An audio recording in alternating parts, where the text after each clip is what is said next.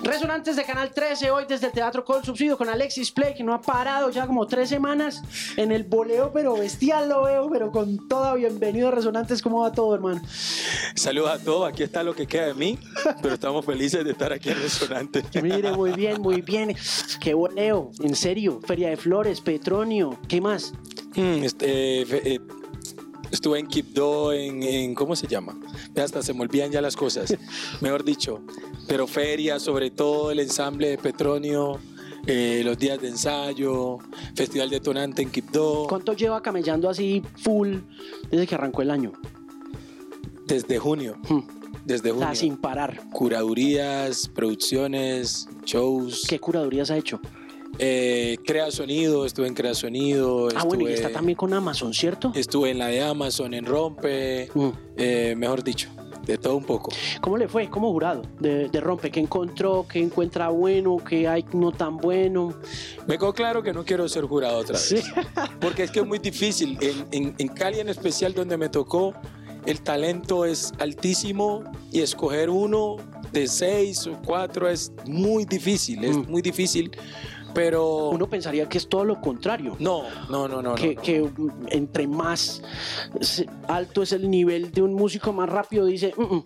No, no, no, porque es que si fuera uno, o sea, todos en alto nivel es muy difícil decir cuál, porque cada quien tiene, y Cali particu- pa- particularmente tiene como cada artista un- eh, tiene un fuerte en algo, pero todo es como ahora mismo todo está muy Mucho potente, nivel. sí. tiene mucho nivel. Pero yo me refiero un poco a la experiencia que tiene usted como músico, que tiene como ingeniero, que tiene como productor y me imagino que también como oyente, porque usted también es oyente de música, ¿no? Claro que sí. Bueno, no, tremendo, tremendo porque hay muy buenos proyectos, la gente se está atreviendo a hacer muchos experimentos ahora desde el urbano, ahora con músicas tradicionales, también con música electrónica, ahora se juntan cosas como el rock y se junta con el urbano, está tremendo. Óigame, sí, eh, pero si tuviera que volver a ser jurado, ¿qué haría distinto, por ejemplo? ¿Qué haría distinto? Ser el primero en, ele- en- en elegir, porque me pasa que siempre me quedo como alucinando entre todo y cuando, y cuando voy a ver siempre me toca el desempate y ahí me da mucha piedra. Óigame, estaba en el Petronio y lo vi defendiendo un poco la aparición de lo urbano dentro del Petronio, que es una discusión no nueva, ¿no? es una nueva. vaina que lleva rato. Yo lo hablé con Bombi de Zombata cuando estuvo aquí en el programa, pero esta vez lo, lo vi a usted un poco más como apersonado de la, de la discusión. ¿Qué es lo que pasa? ¿Por qué la resistencia o la fricción o de dónde nace la fricción entre lo tradicional y lo urbano? Bueno, lo que pasa es que con todo el boom del urbano en los últimos 10 años, y en especial en los últimos 5, donde lo urbano, lo urbano que se muestra en la radio en la televisión tienen cierto lenguaje explícito, los más puristas que defienden el festival, entre ellos yo defiendo mucho lo puro del Festival de Música Tradicional del Pacífico, asocian directamente, muchos de ellos asocian lo urbano directamente con ciertas letras y con un solo género. Sí, con reggaetón. Y con reggaetón básicamente. Entonces Les da susto que se les... les da susto que alguien salga a hablar de las vainas que habla el reggaetón comercial de discoteca en la tarima del petróleo.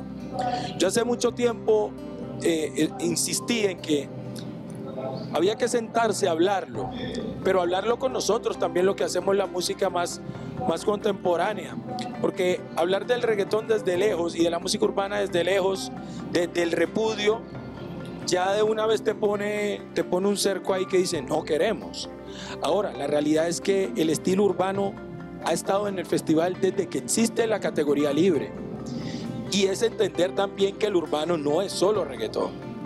Y fue lo que quisimos explicar con este ensamble ahí cuando, cuando planteamos la idea del ensamble, que lo planteó de hecho la directora del festival, Ana del Pilar Copete.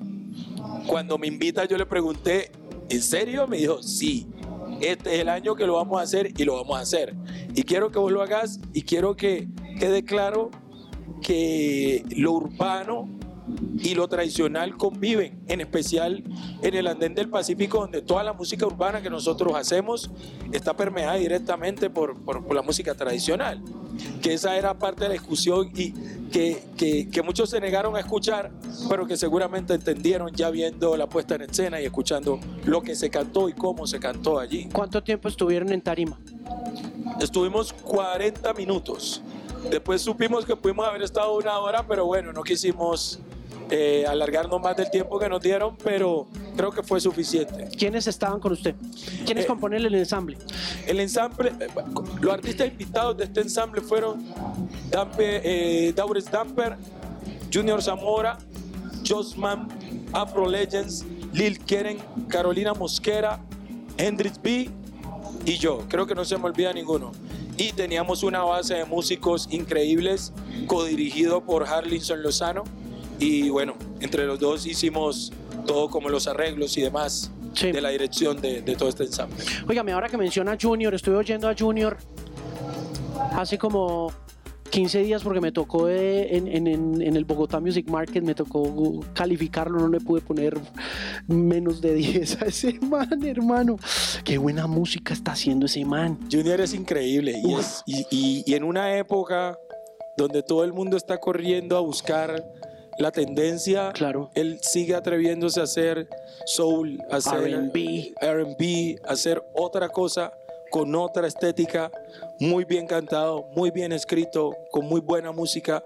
Es un tipo brillante, es verlo ahí en escena conmueve, o sea, te atrapa, es imposible escapar de ahí de, de- de él, es, es Yo, te- increíble. yo tengo que ver a ese tipo en vivo porque en serio lo que tiene grabado me asombra mucho, sobre todo porque es que ahora que usted menciona que está haciendo algo distinto, yo me pongo a mirar lo que ha pasado con el RB en Estados Unidos y con el soul en Estados Unidos y la manera como se ha metido en la corriente comercial, pues le ha tomado tiempo, obvio, tampoco es una cosa que haya pasado hace 20 años, esto lleva pasando 70 años, pero lo que siento que pasa con Junior o lo que pasa con Dauer X Damper o lo que pasa con Hendrix es que están haciendo esa vaina muy bien.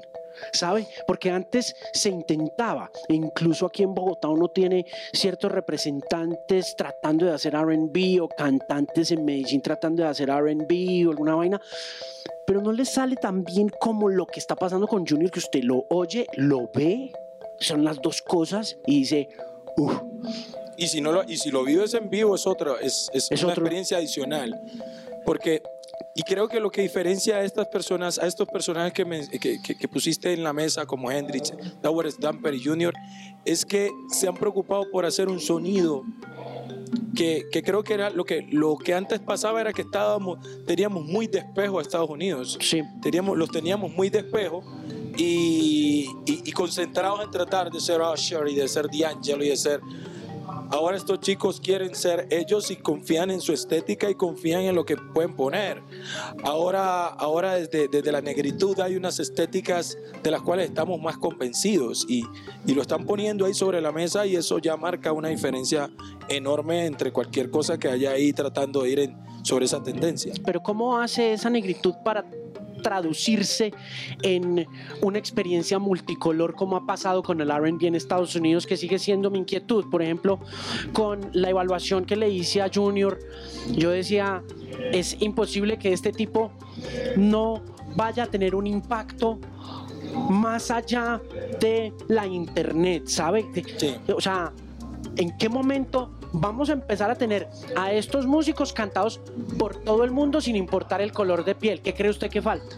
Pues, brother, lo que falta es que los medios de comunicación se abran, todos. Ajá. Todos porque la difusión de Internet es la que es libre porque todo el mundo tiene acceso sin que nadie le ponga o le imponga una playlist ahí o que le impongan algo como pasa con la radio todavía y con la televisión. Cuando los medios se abran a mostrar otras caras y otras estéticas va a suceder. Porque no es el primer caso, o sea, venimos del caso Kalimba, quizá en Latinoamérica, y entre otros casos que han sucedido.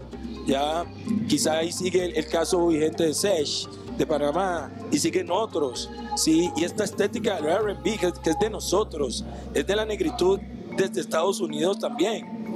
Pero nosotros acá necesitamos esa apertura, porque hace unos años nos pedían calidad y ya la tenemos. Claro. y la música está. Entonces yo creo que cuando haya esa apertura de, de- de diversificar todo y entender que la estética es más que la única que nos han mostrado todo este tiempo, estos otros personajes que están llegando con mucha calidad van a estar en todos, en todos los espacios posibles.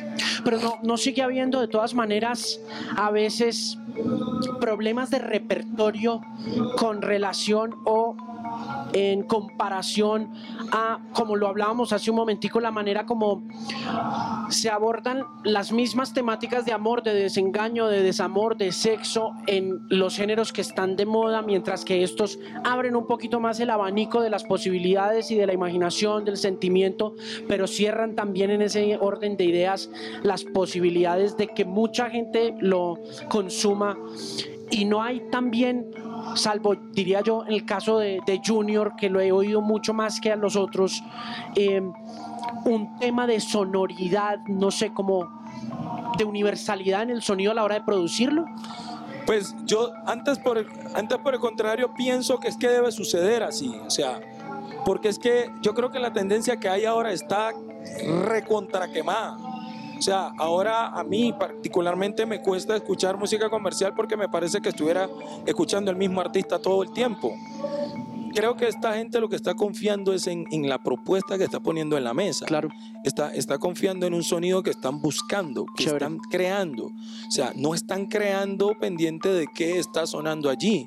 Porque se se quiere haciendo la fila larga, que hay ya una fila muy larga en un solo sonido, que, que siento que ya se está, ya, ya está empezando a pasar página y se está extinguiendo de alguna ¿Cuánto le manera. pone? ¿Cuánto La- le pone usted a esa tendencia? Porque es que en serio está muy desgastada. Le, le pongo, le, le pongo no, no quiero ser fatalista, creo que a dos años por tarde, Mm. porque ya, ya está entrando ahora el Afrobeat, el nuevo Afrobeat, no lo que le llaman Afrobeat ahora, que no es tanto el de Fela Kuti, sino que es lo que está poniendo ahora Borna y lo que están poniendo otros. Claro. Está llegando ese otro sonido, está llegando ese otro sonido también eh, lleno de, de, esa sonoridad que estamos poniendo en el Pacífico, con beats, con marimbas, con otras estéticas, otro tipo de arreglos. Eh, están volviendo los cantantes, los que abren la boca para cantar. Sí, nos estamos dejando ya otra vez un poco del autotune y de las ayudas y del susurro, sí. O sea, eso yo siento y lo veo en mucha gente que se está cansando ya de lo que está en la tendencia y yo le pongo dos años a que ya eh, estén en la parrilla otras voces y otras caras. Hablando del tema urbano y volviendo a ese concepto del urbano y de la discusión que se tiene no solamente aquí, sino en otras partes de- del mundo. En Estados Unidos y en Inglaterra hubo una controversia grande alrededor del concepto del urbano, de la palabra urbano, por, porque decían muchos músicos negros que lo urbano o la palabra urbano lo que hacía era perfilar racialmente a un músico para ponerlo en una categoría donde no pudiera competir con los blancos, ¿no? Entonces le decían, mejor en los Grammy, mejor interpretación urbana de rap de un dúo o grupo. Entonces ya decía, ah, bueno, no, es negro, entonces es urbano, ¿no? Ese perfilamiento lo da la palabra también en, nuestra, en nuestro territorio, en nuestras regiones, en nuestros continentes. Lo urbano también perfila racialmente a la música o no? Y no solamente racial, sino también en cuanto a clases, en cuanto, o sea, cuando, cuando a ti, y es, y es por eso que había recelo de poner urbano dentro de un festival de música del tradicional como el Festival de Música del Pacífico, porque cuando vos ya te dicen urbano, ya te asocian a una cantidad de cosas. Habla es sexista, es machista, es clasista, es drogadicto, es habla vulgaridades, explícito, no lo pueden escuchar mis niños, no lo pueden escuchar este, no lo podría poner en mi casa, no lo. Ya, y, y estas clasificaciones siento que de alguna forma se le han inventado los premios, que cada vez como para separar vainas inventan un... Venimos del famoso, del Latin Urban, del merenguetón, del no sé qué ton, y se, y se van a inventar 700 clases de todo. Y seguramente es así. Y yo siento también, y estoy totalmente de acuerdo en que eso perfila, y, y cuando perfila, también de esa opción de quitar y poner, o de evitar, o de prohibir, y de sacarte de la competencia que debería ser más sana y debería ser más abierta, fu- fuera de si sos urbano o no. Había una discusión también en redes sociales andando la semana pasada sobre la visita de turistas ya eh, exacerbada o aumentada al petróleo. ¿Usted qué opina de ese tema? De que empiece a llegar, esto no es un fenómeno nuevo, pero creo que las redes como que aumentan todo, ¿no? Lo, exageran para bien y para mal también. ¿Usted qué opina de ese tema? De que mucha gente de otros colores esté visitando el petróleo. ¿Cómo vio esa discusión? O si la alcanzó a ver, pues. Sí, yo, yo vi la discusión y traté de guardar un poco de prudencia porque, porque es, es una discusión que tiene varios, varios, varias aristas.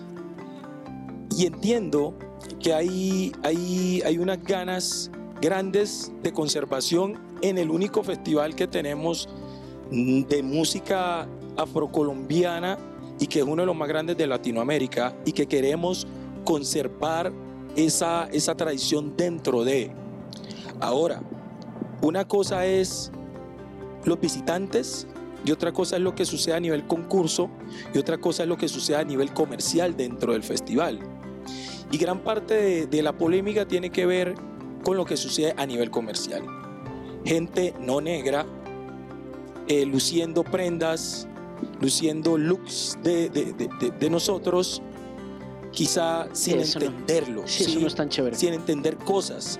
Pero yo lo que pienso es que cuando, cuando tú, en un festival que es abierto a todo público, vendes turbantes, vendes camisetas, vendes faldas, maquillas, haces trenzas y demás abierto al público, lo que debe suceder es que debe haber algo de pedagogía dentro de que es en algo que he insistido. Cuando tú vas a poner o vas a trenzar a una mujer blanca, deberías explicarle por qué esto existe.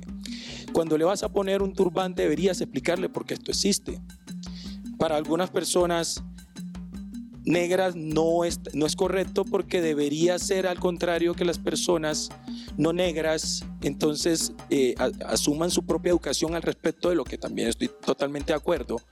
Pero digo, si yo ya lo pongo abierto al público dentro de nuestro festival, donde va a venir visitantes de todo el mundo, debo hacer también un poco de pedagogía con ello.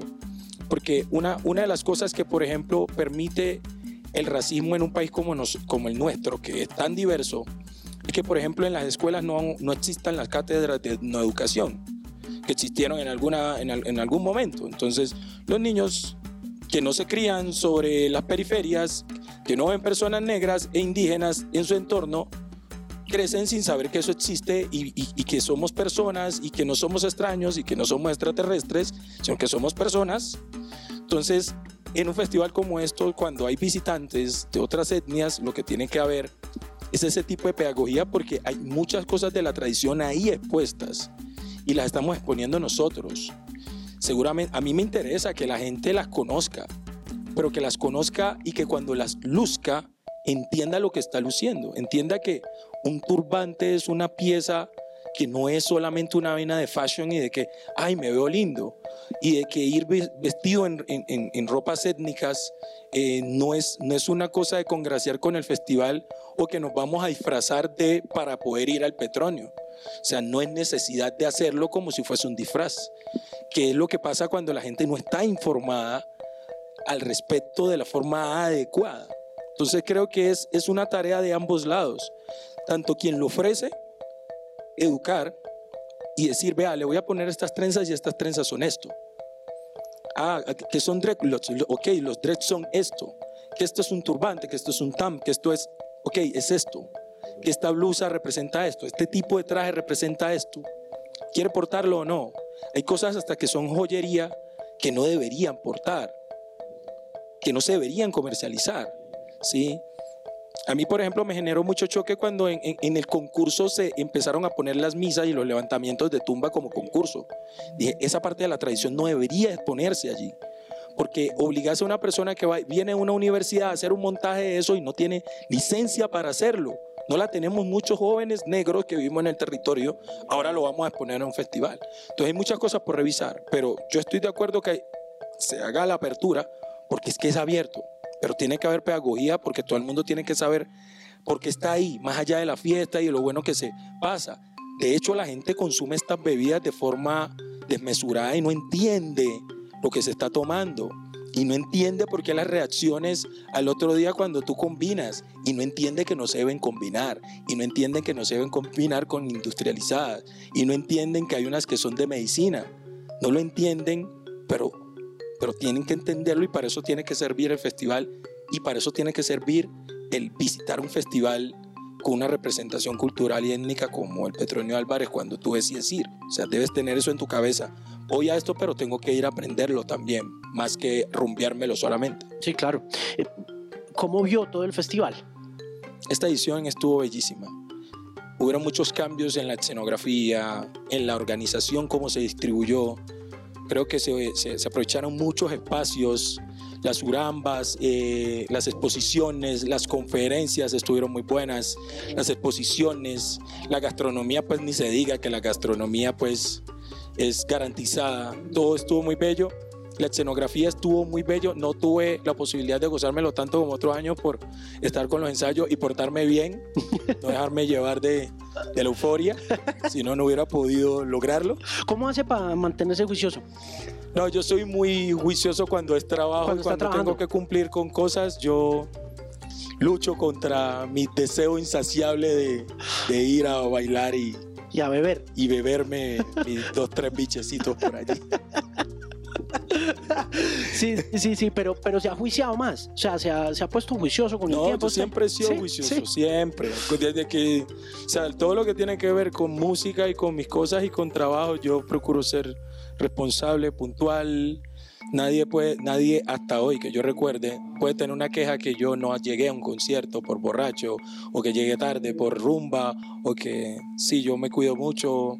Esta vez me, me, encar me, me encargaron esta misión y sabía no podía trasnochar. Aparte eso tenía dentro de los ensayos que viajar a un show, volver volver, volver, ensayo a las 9 de la mañana hasta las 12 y, y en la noche concierto en otra ciudad y volver al otro día en la mañana y estar en prueba. Por ejemplo, feria a la feria, arrancamos de un concierto a las 3 de la mañana, aeropuerto, fuimos, llegamos, prueba de sonido, concierto en la noche, terminamos 1 de la mañana al aeropuerto, dormimos en el aeropuerto, 4 de la mañana al avión, 9 de la mañana prueba en el Petronio para estar en el tarima a las 8 de la noche. Entonces no, no, te puedes meter una fiesta porque no hay espacio para una fiesta. Ahí. Sí. ¿Es espiritual, religioso? Ahora que hablábamos un poquito de tradiciones religiosas, de su conexión con el Petronio y esas vueltas, ¿usted hace algo, medita o, o, o, o reza o, tiene el, o va a misa? O... De, algo de todo, algo de todo. Tengo, pero, pero sobre todo Petronio como manifestación cultural y todo lo que transita alrededor de, de, los tambores y la música es ya un ritual completo. Beber estas bebidas es porque, ok, recuerdo que en algún momento alguien nos criticaba, recuerdo, me voy a, me, me voy a ir al paro del 2017, eh, Chocó y Buenaventura. Alguien criticaba que nosotros protestábamos bailando, pero es una forma de manifestación de nosotros, que solo para Solo lo entendés si lo vivís allí. Y muchas veces el, el, tomar biche e ir a un arrullo va más allá de la fiesta. Es, es, un momento de curación y de sanación. Y para mí el encuentro y todo lo que, todo lo que traduce Petronio y Zampacho es, es un momento de sanación de todo el año. Estoy cerca del tambor, tambores que tienen el espíritu de animales y de personas y, que tienen una historia detrás que hasta para eso hay que saber por qué se tocan ¿sí? y cómo se construyen. Y eso hace parte de estar ahí. Entonces es una experiencia totalmente cultural, religiosa, tiene sincretismo en, todas, sus, partes, pero, pero es una cuestión espiritual también. Para mí la semana más feliz del año es esa y la de San Pacho, que son similares y a la vez distintos en muchas cosas. ¿Qué, qué recuerda del paro del 2017? todo. Estuve, lo viví todos los días. Eh, recuerdo, recuerdo, hay un hecho muy grande, la forma como nuestros hermanos indígenas nos ayudaron a conservar el orden, eh, la unión, el pueblo, el pueblo chocuano teniendo el control de todo sin, sin tener que entrar en disturbios eh, la unión y la comunicación con nuestros hermanos de Buenaventura. todo lo que quedó de allí, eh, los cánticos, todo, todo, todo fue bello. Fue muy largo, pero, pero fue bello. Eh, todos estuvimos ahí, pusimos la vida en riesgo de alguna manera, porque lidiar con la fuerza pública es complejo. Pero, pero fue, fue, una, fue una situación de región, tal como lo fue el año pasado en Cali.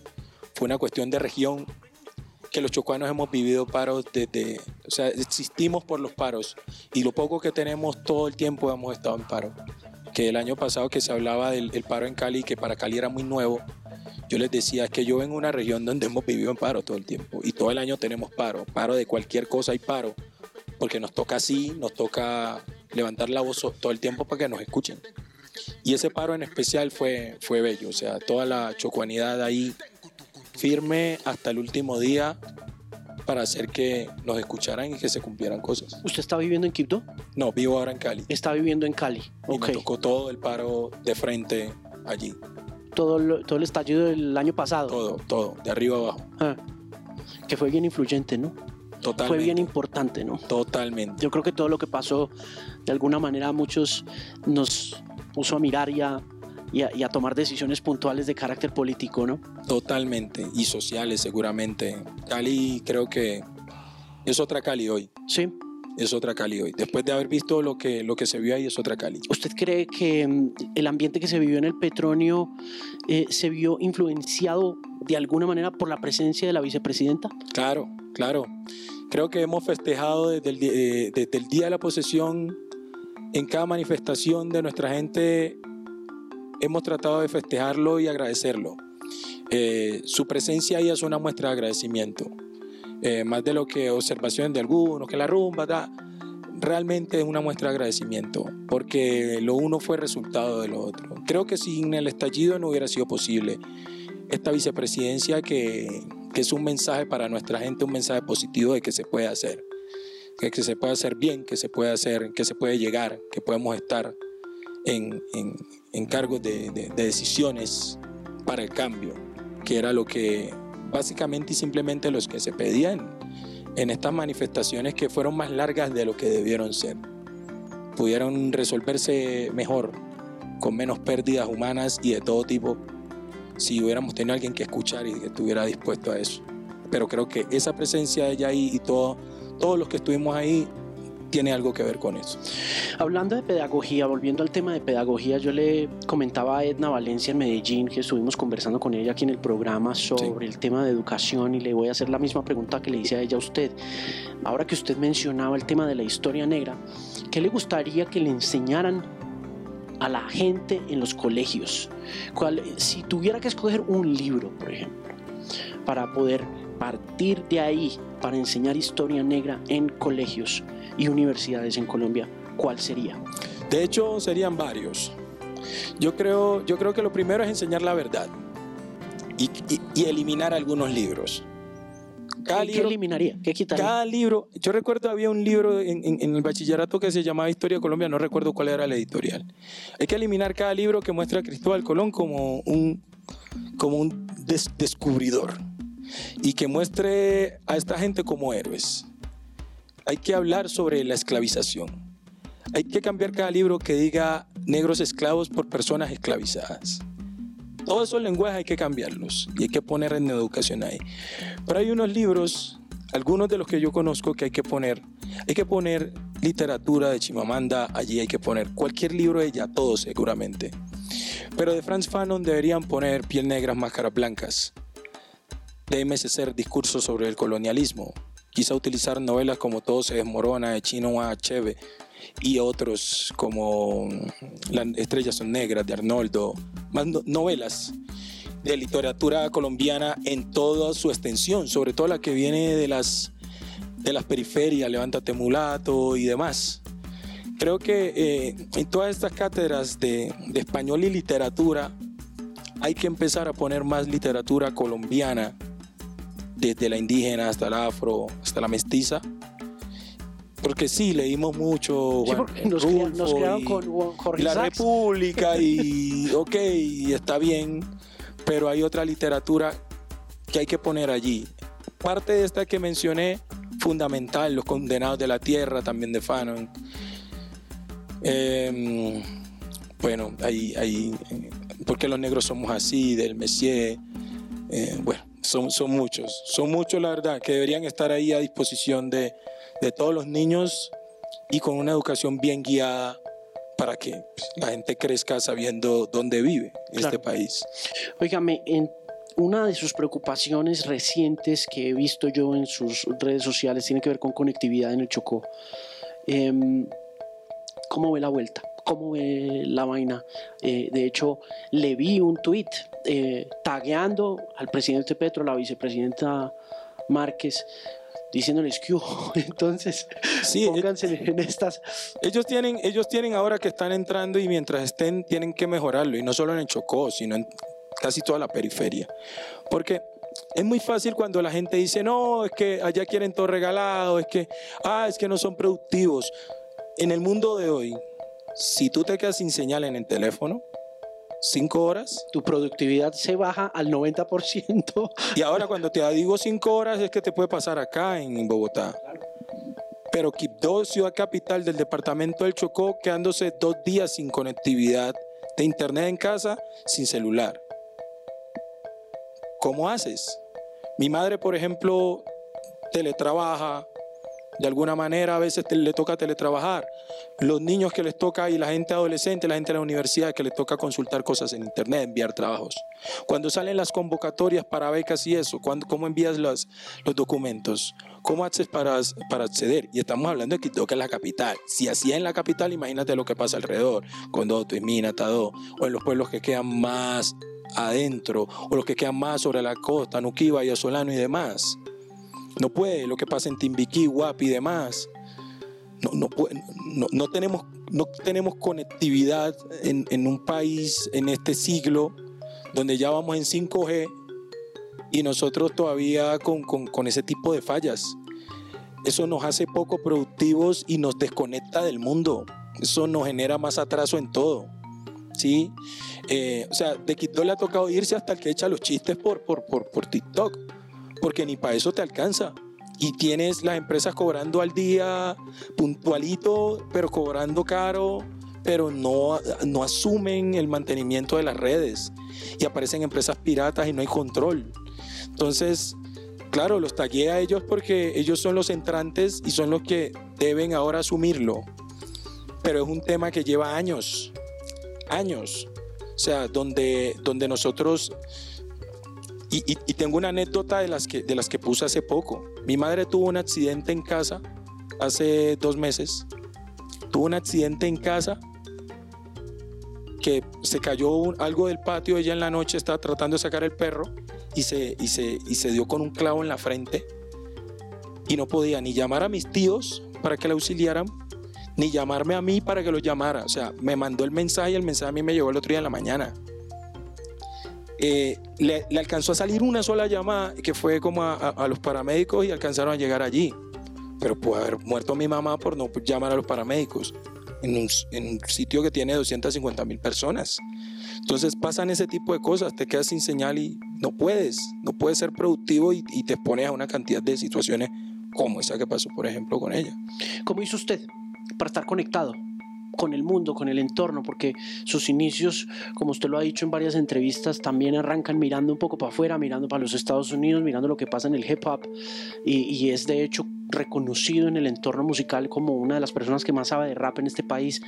¿Cómo hizo? Me tocó empezar a hacer sacrificios para salir, salir y volver, salir y volver. O sea, venirme a Medellín, venir a Bogotá, Cali, ir y volver. Eh, a veces pienso que cuando teníamos internet de conmutador teníamos conectividad más, o sea, sí, o sea, era todo, todo conectado con la cuenta de la Universidad Tecnológica del Chocó. Todo no, no sé por qué Toquito tenía la, la- la contraseña de la universidad y todos nos conectábamos allí. Y era bajando, la- comunidad. y era bajando lo- los bits por Napster en ese entonces y era, era así. Y los pocos que tenían computador, pues uno trabajando en el computador de la mamá metiéndole un programa y metiéndole un virus y la mamá correteándole uno por la casa todos los días porque el computador resultaba con alguna sorpresa al final del día. Pero nos tocó así. Y cuando empezamos a grabar, pues grabábamos de una forma pues compleja. Grabamos en los equipos de la Universidad Tecnológica del Chocó. De hecho, estos días ha estado circulando en Facebook el primer video en el que yo aparecí por allá en el 97, que fue una vaina en VHS. Y bueno, el gueto, pero el gueto. VHS con doblaje y eso era, eso era un, era un cuento grabar. Pero ya nos tocó después empezar a hacer sacrificios cuando ah, nos enteramos que había un festival y por carretera, eh, prestando plata, era lo que había. Así fue. Eh, ¿Cuál fue el primer evento al que fue? yo creo que el primer, no recuerdo, yo de los primeros eventos, no, no recuerdo, la verdad, no recuerdo. Yo empecé a salir como a conciertos como de, bares y esto, que organizaban como los mismos paisanos. Después creo que vine aquí a, a, una fiesta que hacía un amigo que se llama Alan Casín, que se llamaba La Deliciosa, que le hacían acá, creo que por la Macarena. En Medellín estuve como unos eventos de rap pequeños. La movida no era tan grande en ese entonces, pero los amigos que ya habían podido hacer cosas acá lo invitaban, entonces uno iba y volvía, hacía shows. Cuando me vine aquí a Bogotá, como 2004, cuando estaba iniciando Show Cape Town, y que empecé como a hacer como contactos, ahí empecé como a venir acá a la capital, y ahí fue de a poquito. ¿Qué estaba oyendo cuando arrancó a oír rap? ¿Con qué arrancó? Sé que arrancó viendo pues cosas de Estados Unidos y de Francia, porque seguro tenía MCM. Sí, pirata, no sé. la televisión local cogía el canal pirata, ellos mismos, no éramos nosotros. Solo ponían en la mañana, las 10 de la mañana, uno estaba viendo en 100. Pero antes de MCM, nosotros crecimos escuchando a Anne Swing, escuchando Champeta, escuchando El General, escuchando Vico sí. Eh, era el contacto más, más cercano que teníamos. Sí, éramos relatinos, o sea, y, y, todo lo que conocíamos era de aquí muy cerca de Panamá. Teníamos la frontera ahí, el atrato que trae esa música del Caribe hasta el centro. Cuando empezamos a escuchar ya Estados Unidos, Wu-Tang, Buster Rhymes, entre otros, que venían como en cassette, Fugees, hmm. eso era lo que teníamos ahí. Entonces, Muy, lo que mucho Nueva York. Y el sonido de nosotros se quedó con ese golpe fuerte en los bombos y los claro. bajos grandes. Pero yo le, el último disco, eh, ahorita venía oyéndole el, el Revolú, el último el, Revolú. Sí, sí. Y, y, ese disco ya tiene un bass drop que se distancia harto de Nueva York. O sea, es así como súper. Y tiene nombre propio ya. Envolvente. Es, eso se llama Chirimía Beat, fue el nombre que le puso, que fue lo que empecé yo como a investigar como desde 2003 cuando ya me permitieron como acercarme a la música tradicional y encontrar mucha relación entre algunos ritmos de nosotros con otros del Caribe. Sí, el raga, el dancehall, como con el bambazú, con, con, con, el, con lo que le dicen agua abajo, que eso hay una discusión ahí larga, entre otros, con la misma cumbia, con la misma champeta criolla. Y fue como ya llegando hasta esa evolución y ese fue el disco que nos llegó en la pandemia a la bueno, cabeza. Bueno. Y ahí estamos con ganas de sacar la versión vinilo para que los amigos DJ y la gente coleccionista tenga esa versión de ese álbum antes de que salga el que viene ahora. Pero no se queda en el Chirimía Beat ese disco porque tiene también su lado ya como medio dancehall, como duro, ¿no? Y dentro de esas células, de esos que suenan dancehall, la forma de los bajos son de la chirimía. Okay. La forma de las, la forma de las frases, la forma de los cortes, la forma de la armonía, mucho primero, cuarto, quinto allí, la forma de los coros, los samples. Por ejemplo, ahí hay una canción con Rap Band Club que se llama Un Trago, uh -huh. pero tenemos de sample atrás el maestro Chano Band ahí detrás. O sea, en, en, cada espacio de lo que no parece hay de todo eso. Pero eso lo distancia muchísimo de todo lo que está pasando. ¿no? Y usted lo tiene claro. Pero clarísimo, clarísimo. Y me encanta que estemos allá. Allá tan lejos de eso, pero a la vez tan cerca. ¿Y qué porque pasa se si baila se... y, y, a la vez como que, ojo, esto no es lo mismo. Todavía se rapea fuerte. Es así. ¿Y qué pasa si se pega? ¿Qué pasa si se pega? ¿Qué pasa si se vuelve mundial? Porque es que hoy en día eso cualquier cosa puede pasar. Si se vuelve mundial, pues bueno, ahí tenemos bastante cargamento guardado en la bodega para pa abastecer. Todo. Tiene mucho disco, tiene mucha canción guardada. Y muchas cosas por hacer todavía. Sí. Ahí tenemos varios proyectos clarísimos desde ese sonido, desde ese sonido y todo lo que falta por hacer. Es que hay, hay casualmente como que en este, e- este año, en estos últimos cinco años han estado como puestos en la mesa cosas salidas de, de, de la, de, de- acá, desde la mata, ¿no? Está como ese sonido que, que puse yo ahí, pero también está el sonido de Conviles a mí, pero también está el sonido de Bujen Rap, pero también hay, hay- o sea, hay una cantidad de cosas que han salido desde las músicas tradicionales sonando a dancehall y sonando así, potentes, que, bueno, estamos creando una opción adicional para para menear las caderas igual como lo están haciendo con lo de ahora, pero con más fuerza. Eso es bien interesante porque esta semana y la semana pasada he estado leyendo un poco sobre el cumpleaños del hip hop, porque la semana pasada se cumplieron como 49 años de la fiesta de Cool Herc en el Bronx. En el Bronx, Entonces, y pues Cool Herc era jamaiquino, jamaiquino. Bambata era jamaiquino, Jamaiquino. eh, Grandmaster Flash era de Barbados. Todos esos manes eran de Jamaica. Claro, claro, puros inmigrantes. El mi- la- y, y muchos de los que son norteamericanos, pues nacidos allí, son descendientes de Son- Boston son hijos. Kers One, entre otros. los que Notorious, pusieron el sonido. Notorious B.I.G. Bueno, La ahí está. mamá es jamaiquina. Ahí está, ahí está todo. Todos esos Wallace y de todo, uno va a los apellidos y todos son más de acá de las Antillas que, que de allá. Y eso fue lo que hizo que ese sonido tuviera, tuviera las características que tiene hoy, en especial el, el- el de Nueva York. Mm. Ve, pero ¿qué será entonces que, por ejemplo, con estas exploraciones que usted está haciendo, se demora un poco más en salir como a la superficie?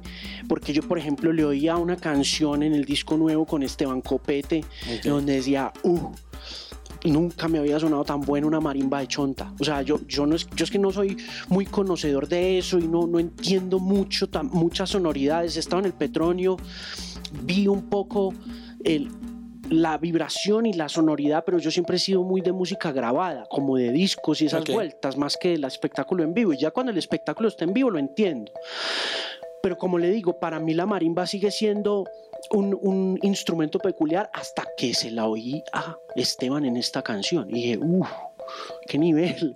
Y se necesita como, ¿qué? Para que eso brinque al mainstream. Vuelvo a lo mismo que dije hace un rato, que los medios se abran a los ¿Será otros que sonidos. los medios? Claro, es que, es que, es que mientras, mientras, la, mientras una masa grande, porque es que pareciera que no, y tenemos un imaginario de que todo el mundo tiene un celular con Spotify y plataformas. Y no, y Pero es no, es mucha la gente que escucha radio. Los taxistas son fundamentales. La gente del transporte público es fundamental. Nosotros somos un país que tiene unos problemas de movilidad porque la gente compra dos carros para evitar pico y placa, pero todavía hay mucha la gente que no tiene plata para un carro y todavía se transportan en el metro, en el bus, en el taxi y allí escuchan mucha de la música de la radio. Y la música de la radio en su mayoría está cuadriculada hace mucho tiempo Eso y sí. ponen a los mismos y el mismo sonido. Cuando tú vas a los bares alternativos y escuchas otra cosa, te sientes en otro mundo. Hasta que no, eh, no tengamos esa apertura, todas estas músicas van a seguir sonando extrañas. ¿sí? Incluso el mismo Afrobeat que en este momento en Europa es la sensación, en Inglaterra es la sensación. Acá va a seguir sonando raro hasta que, hasta que entendamos que hay otras caras y hay otras voces a las que acostumbramos a poner. Que incluso, y no todos son extranjeros, incluso gente de nuestro país está en esa misma, en esa misma pila, pero es, es un tema de apertura y de empezar a explorar. Porque lo otro que hablamos hace poco en Cali con un grupo de amigos es que los DJs tienen la misión de explorar, no de repetirse playlists entre cinco DJs. O sea, si yo tengo cinco DJs en una discoteca, debería tener cinco DJs diferentes, con repertorios diferentes. Y hay mucha música que está saliendo los viernes.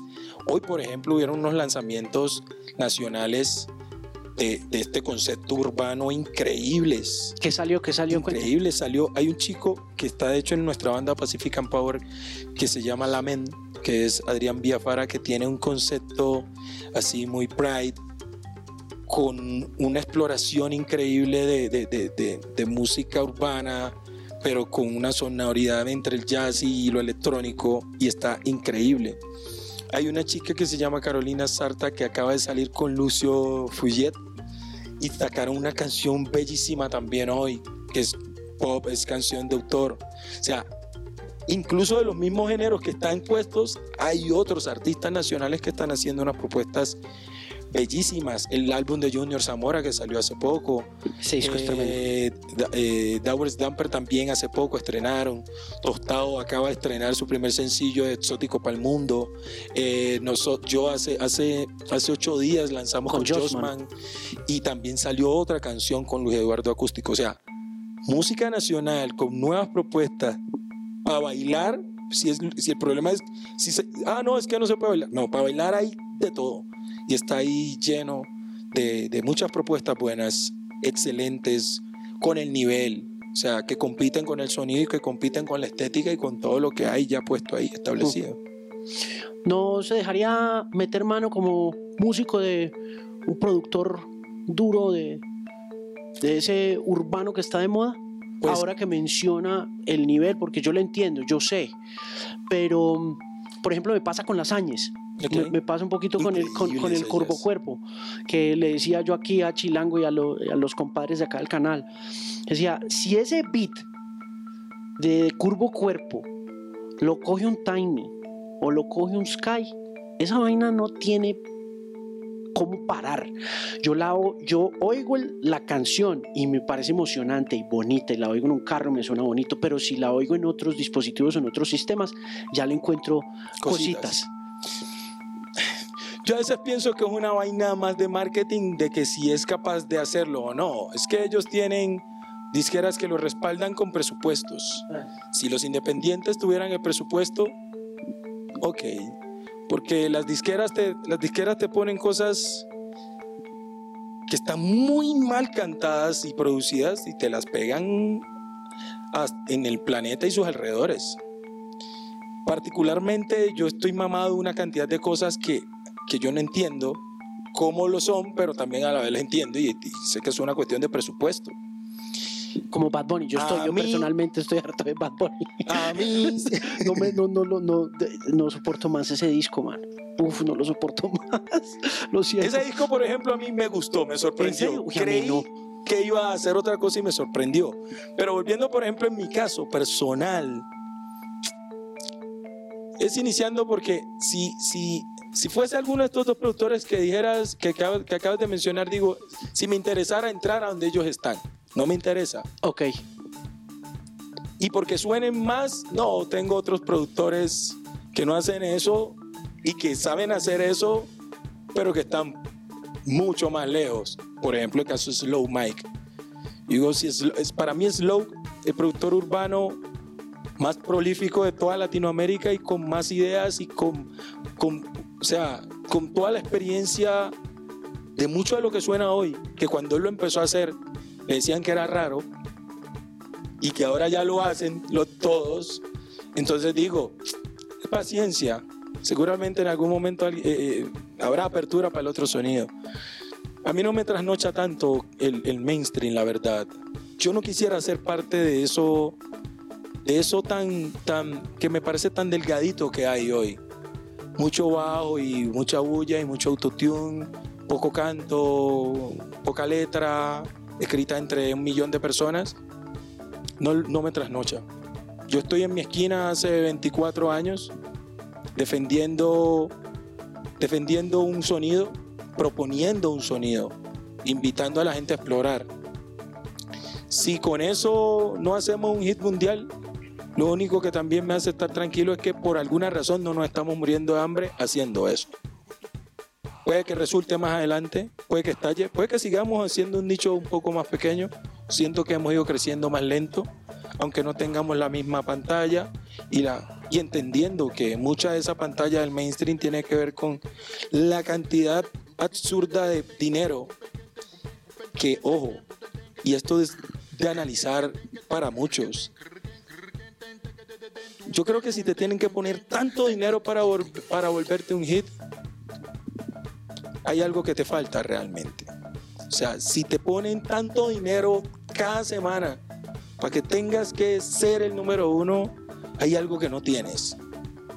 Y los de mi esquina, los independientes, seguimos apostándole a un público natural que es de verdad, que no es comprado, que no hay likes comprados, que no hay publicidad comprada, que no hay nada comprado. Y si esos, si esos 5 mil, si esos 10 mil, si esos 50 mil, si esas 60 mil escuchas mensuales son de gente real, no bots, yo estoy feliz con eso. ¿Crecerán? Seguro. Vamos a seguir haciendo. Y por último, de, de ese tema, yo no estoy dispuesto a hacer música eh, con fecha de vencimiento ocho días. Yo quiero seguir haciendo música que pueda cantar cuando tenga 50, 60 años. Yo no quiero hacer música que me haga retirarme a los 45 como Dari. O sea, yo no, yo no me imagino cantando una música que después me haga ver como a un viejo verde a los 60 cuando lo, lo quiera cantar. A quien escoge cómo envejecer. Oiga, em, ¿y es por eso que no se deja producir de gente? No, yo he producido con otras personas. ¿Ah, sí? Carlinson Lozano, ahí está. Slow Mike ha sido productor mío en Ah, varias cosas. No, Pero tengo un concepto que quien llegue debe respetarlo y... O sea, es terco. No, no es terquedad. Estoy abierto. Ok. Estoy abierto. Tengo, como te lo digo, tengo una pila de productores que conozco de Latinoamérica que yo diría, produciría con este man. Que ha producido esto, pero lo, lo haría con él, lo haría con ella, lo haría con este, lo haría con... Sí, pero siempre buscando proponer. No estoy dispuesto a ir a la fila de lo que ya está. No me interesa. La verdad, para nada me interesa. Mire, y mm, planes con la Pacific and Power, ¿cómo, cómo, cómo está la vuelta para lo que queda del año? Con Pacifican ya estamos terminando disco. Esta semana estuvimos en, aquí en el Consubsidio y en, el, en este festival afrodiaspórico grabando con cada una de las agrupaciones que vino. Grabamos con la maestra Susana, Vaca, grabamos con Convileza, con Interactivo. eh, mm, ¿quién, se me escapa? Pero seguimos haciendo disco. Hace poco lanzamos un sencillo que se llama Mi Pueblo. Eh, el video va a estar por salir este fin de semana. Eh, y vamos a lanzar disco nuevo después de todo este tiempo, pandemia, todo lo que se metió nos interrumpió. Y ya viene pues disco con Pacifican y bueno, yo también estoy pensando en dos discos para el año entrante. Ok, mire, eh, le iba a preguntar por el video de Josman, con Josman, ¿por qué, le, ¿por qué lo hicieron en un campo de golf? ¿En dónde hicieron esa vuelta? Josman, Josman que se le corre el champú. Josman me llevó a aguantar un frío en Río Negro con esa bermuda y, y me hizo vestir de golfista. Yo Yo lo llamé y le, yo le dije, Josman, cuando me llamó el vestuario, yo le dije, quiero pedirle un favor, procure vestirme con algo que me pueda poner dos veces, al menos en mi vida otra vez. Me dijo, ah, bueno, escójalo usted, pero se viste más o menos como si fuese un golfista. Y bueno, me pareció hasta divertida la experiencia. Yo, pues la verdad, el golf no me llama la atención, pero ahí estuve haciendo mi hoyo en uno. Pero bueno, fue muy divertido y son las ideas de Joman. Joman le gusta salirse de lo común también. Por eso yo le sigo la pita del pon de coja. Y ¿está pegado el hombre o no? ese man está cogiendo una fuerza increíble. Y viene, y creo que ha sacado tres canciones seguidas que desde el Pacífico hacia el centro están cogiendo y están cogiendo Yo veo, mucha, yo veo mucha paisita por ahí posteando metiendo, eso. Hermano, todas, paisitas, rolitas, costeñitas, chocuanitas, payunitas, colombianitas y latinas y ya veo de, de- de- todos lados. Creo que Josman va a ser un gran camino Sí, en el, en el siguiente año. Pinta Algo. bien, se, se proyecta bacano. Sí. Hablamos aquí en Resonantes con él también cuando hicimos el BIME. Y, y tiene la presencia, tiene como todo, ¿no? Y tiene el, beat, tiene el bass, tiene todo lo que uno dice. Y escribe, y escribe, escribe lo urbano que gusta sin tener que decir lo que dicen todos. Eh, tiene unas historias muy claras, me encantan las historias. Eh, defiende, defiende una estética sonora que ha ido adquiriendo y que creo que le cogió, le ha ido cogiendo ya el tiro a eso. Es una música bailable, te la puedes gozar en la disco, en la playa, en la casa, tranquilo. Tiene un sonido muy fresco. Yo creo que va a ser un gran camino Josman en, en los siguientes años. Oiga, eh, no lo puedo dejar ir sin hacerle una pregunta que no es tan chévere como las otras, pero es, es Junior Jane. ¿Qué ha sabido de la muerte de Junior Jane? ¿Se sabe algo sobre el caso del hombre que? Nada, nada. Desafortunadamente, como lo dijo él, pareciera que la vida de la gente negra no importa nada. Sabemos, no, no sabemos nada. La verdad, no sabemos nada. Pero no puede ser. Lo único que sabemos es que nos hace mucha falta Junior Eh, y que yo no puedo cantar quién nos mató. Es yo le pedí a, a Hendrix que no me invitara más al escenario con esa canción porque me cuesta mucho. Y me es increíble que no esté Junior, como me es increíble que no esté Hetty. O sea, son dos personas de dos partes de este país que yo, o sea, nunca imaginaría que se irían de esa manera. De Junior no, no sabemos nada de los móviles, particularmente yo no. Y, y también fue que yo preferí quedarme con la imagen de, de, él y de su música y no ir a eso, porque eso me generó una carga de estrés que creo que hasta este año tuvo repercusiones altas en mi salud y en, y en, y en todo. Y cuando escucho la música de, de Junior es, es, muy nostálgico.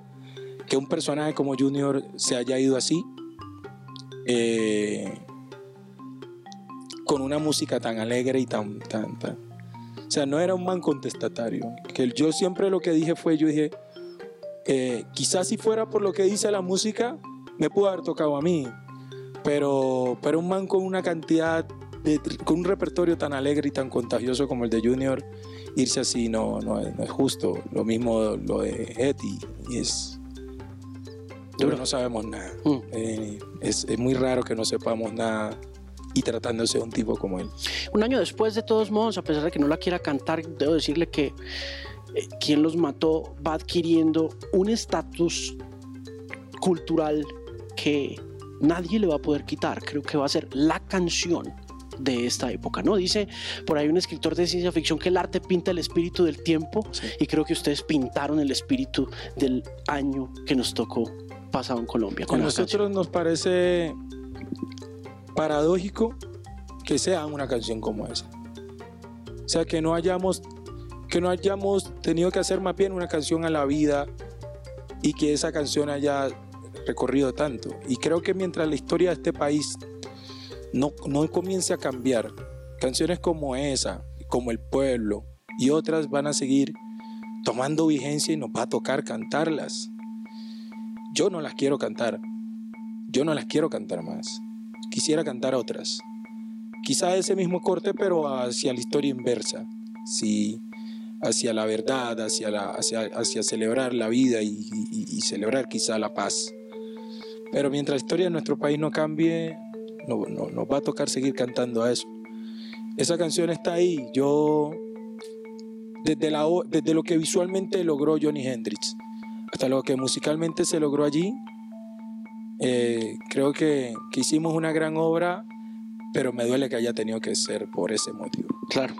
Y fue número uno acá en el conteo de la, del año pasado de Resonantes, fue la canción, fue la canción del año y el video del año, porque es que las dos cosas son muy conmovedoras y lo, que, y lo que le digo un año después es como que, uff. Lo que sí me quedó claro es que no vuelvo a hacer una escena metido en un ataúd. Jamás. lo dije a Johnny, le dije a mí, nunca en tu vida me meterás ahí una vez más. O sea, no. Es que, Amigo, no. No, no, no se puede, no. ¿Cómo hizo? No. En la noche cuando Johnny me avisó que esa iba a ser una escena, me dio diarrea de los nervios.